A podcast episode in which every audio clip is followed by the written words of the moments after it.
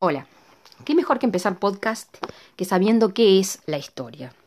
La palabra historia en sí es un término griego que significa entrevista o interrogatorio de un testigo, también puede significar un juez o algo que se busca, que se examina, que se inquiere. Como tal nace en la Grecia del siglo V a.C., la Grecia clásica, la de mayor esplendor, y tiene al también griego Heródoto de Alicarnaso como el padre de la historia porque va a ser de los primeros que va a intentar separar lo que es mito de lo que es realidad para reconstruir hechos del pasado. La historia es una ciencia, es decir, que no inventa lo que estudia, sino que va a tratar siempre de eh, describir las características de las relaciones entre hombres y mujeres en sociedades y en tiempos determinados. Y esas son dos coordenadas imprescindibles en la historia que siempre van unidas, tiempo y espacio. Imposible entender la historia sin ellas dos. Pero la historia es una ciencia, sí, pero una ciencia social. No podemos experimentar, no podemos viajar al pasado y cambiar los hechos. No. Vamos a tener que buscar la enorme cantidad de evidencias que podamos que traten de afirmar una hipótesis que tenemos de antemano sobre un hecho. Es por eso que el historiador, frente a lo que quiere investigar, va a tratar de llenarse de pruebas, de fuentes de información, que vendrían a ser la materia prima con la que va el historiador a elaborar su investigación. Y comúnmente tenemos cuatro tipos de fuentes de la historia. Están los documentos escritos, los relatos orales, los restos materiales y los documentos audiovisuales. Los documentos escritos han sido siempre una enorme fuente de información, pero siempre hay que tener en cuenta que los documentos eh, pueden ser escritos e interpretados de muchas maneras y pueden estar incompletos a su vez. hay que tener en cuenta que hay dos tipos de documentos. Están los históricos, que son documentos escritos en la misma época en que se produjeron los acontecimientos que queremos investigar, y están los documentos historiográficos, que son aquellos que se elaboran en una época posterior al evento histórico que se investiga. Los relatos orales pueden ser poemas, cuentos, eh, que pasan de generación en generación y son muy valiosos también, aun cuando puedan deformar su contenido en el tiempo.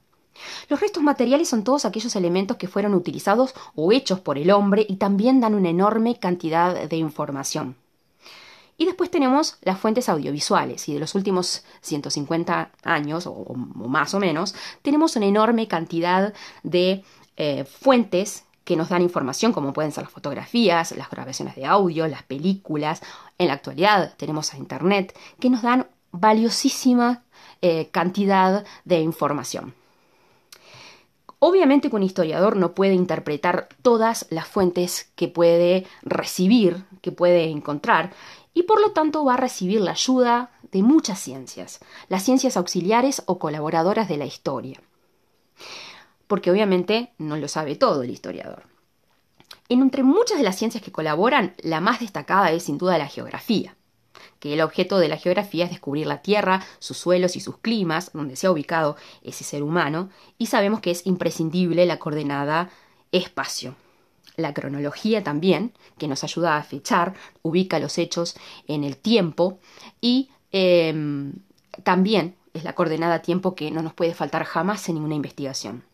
Está la arqueología, que estudia los retos materiales del pasado, la geología, que estudia el globo terrestre desde su origen a la formación de los materiales que lo componen, la antropología, que estudia al hombre tanto en lo físico, en lo social y lo cultural, la paleontología, que estudia los restos fósiles, y después tenemos infinidad de ciencias que pueden ayudarnos, como la química, la biología, la lingüística, la numismática, que analiza las monedas y las medallas, la economía, la sociología, la psicología social y tantas otras.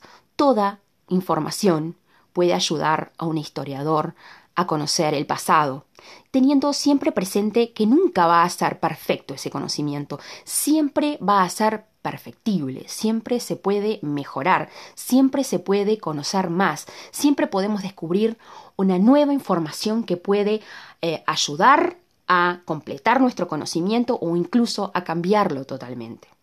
Eso es lo fantástico de la historia. La historia estudia a los seres humanos desde que estamos en la faz de la Tierra hasta hoy y hasta lo que va a ser quizás mañana.